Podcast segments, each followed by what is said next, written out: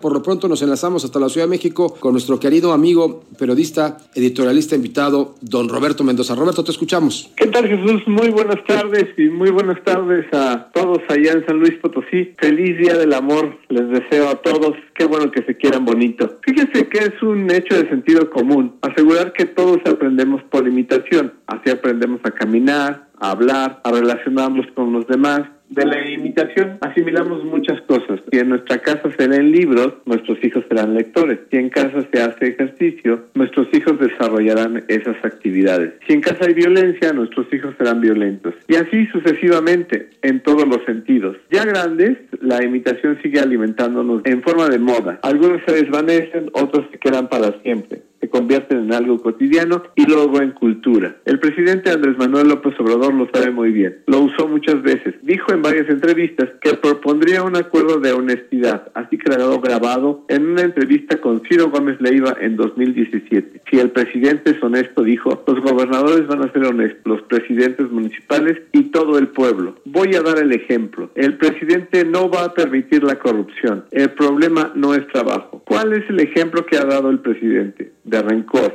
de odio. Sus acciones son para separar, tiene un ánimo revanchista. Ha sido un modelo de permisividad e inacción. Recalca lo malo, pero no plantea un contraste para empujar lo bueno. No traza un camino hacia la ética. Su ejemplo permea en todos los niveles. Como el presidente no combate el crimen, como no le importa poner ejemplos de civilidad, las acciones de los ciudadanos se encaminan día a día a la ilegalidad. Empiezan por pequeñas cosas. Cualquiera se pasa una luz roja porque no pasa nada. Y con esa tolerancia, quien sea cobra en la administración de este gobierno un sobreprecio por su trabajo. Fulano hackea nuestro teléfono para engañar a nuestros contactos. Sutano habla a casa de nuestras madres y abuelas, dice que es miembro de un cártel y extorsiona. Y después siguen las cosas más graves. Hay grupos que se organizan para robar autos, para cobrar derecho de piso, para asesinar, para robar, para violar. Lo sufren en las más altas esferas. Hasta los gobernadores. Hay colgados en los puentes, camionetas con cadáveres, masacres, secuestros y violaciones que terminan siempre en la muerte. Y todo esto pasa porque el presidente no tuvo la fuerza de poner un buen ejemplo, porque no convocó a ningún acuerdo, porque no buscó imponer el orden y la legalidad. Dejó a todos accionar como mejor o peor puede. Muchos políticos se sienten cómodos con esto, o al menos no dicen nada, porque entrar a esta permisividad da dividendos y hasta premios en el extranjero. Y si acaso los periodistas lo señalamos, entonces nos llaman mentirosos. Y si no alcanza con difamación, el viernes pasado ya se dio otro ejemplo. Silencio, o si no, todo el peso del gobierno puede caer sobre uno. Primero, persecución fiscal, luego se irá a la cárcel y después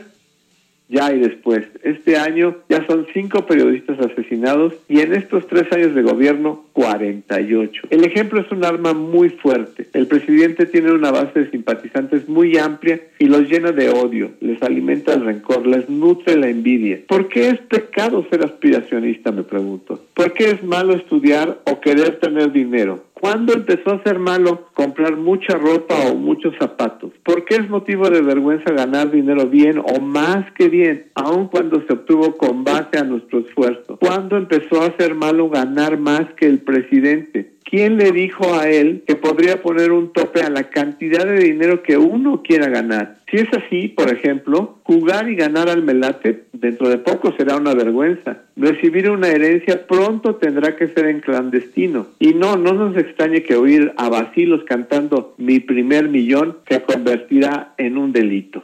Yo solo quiero pegar en la radio. Yo solo quiero pegar en la radio.